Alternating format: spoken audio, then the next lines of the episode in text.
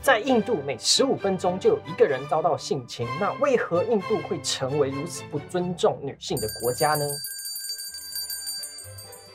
？Hello，阮姆斯，继续说说在影片开始之前，帮助我们订阅频道，打开小铃铛。到底为何印度会成为女性低阶的社会文化呢？最主要的原因，除了警察吃案以外呢，还有三个啊。那第一个呢，就是司法制度。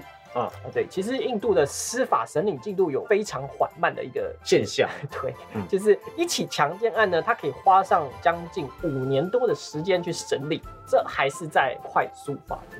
因此呢，印度未判决率高达百分之七十。嗯，所以呢，即使今天一个女生她比较衰啊，她遇到这种情况啊，她也不会想要寻求法律途径，对他们来说很花钱嘛。对，而且你有告跟没告一样。对，就不会有成效。对对对。再来呢，就是大家觉得最主要的因素，但其实不然，就是宗教文化。啊，其实印度教为主的印度呢，并没有特别歧视女性跟打压女性，因为印度教也有很多的女神，几乎是跟男神平起平坐的。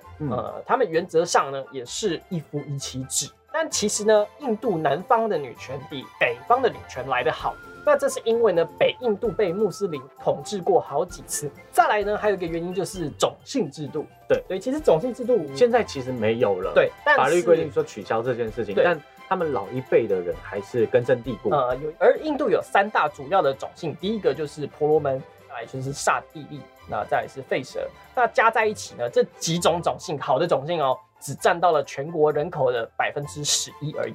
哦，对，那婆罗对婆罗门跟刹帝利是当然是更少，有点像我们的贵族的那种感觉，嗯啊，然后其他人就是百姓跟农奴这样子。嗯，我自己有一个疑问就是。为什么多数的印度人，就是大部分的那些平民，他们会接受种姓制？比如说，像为什么少数服从多数，怎么会多数的人被欺压？对，那其实印度人他们都是相信轮回转世的，嗯，他们都是相信人是有灵魂的，会不断的转世，决定你下一辈子好坏呢，是你这一辈子造成的业。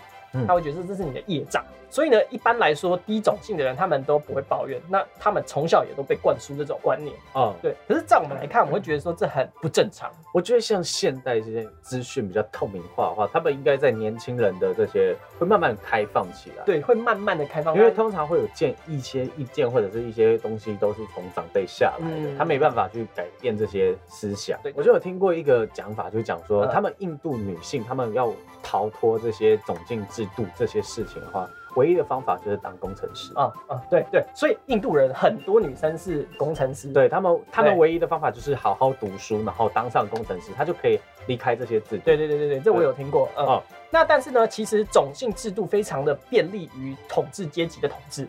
啊，在这种规划下呢，呃，人民会变得麻木不仁，对这种阶级的统治会完全的接受，而且呢，他们还会不停的在底下攻击对方。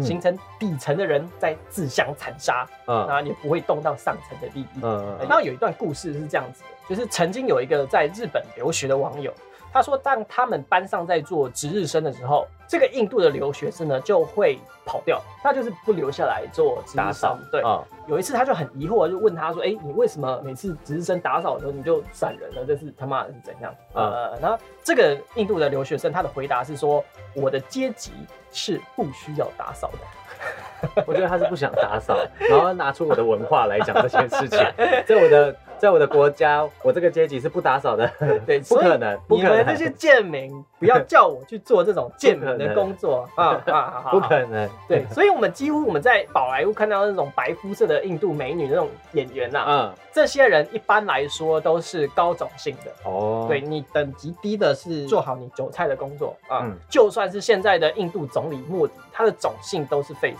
虽然不是很高。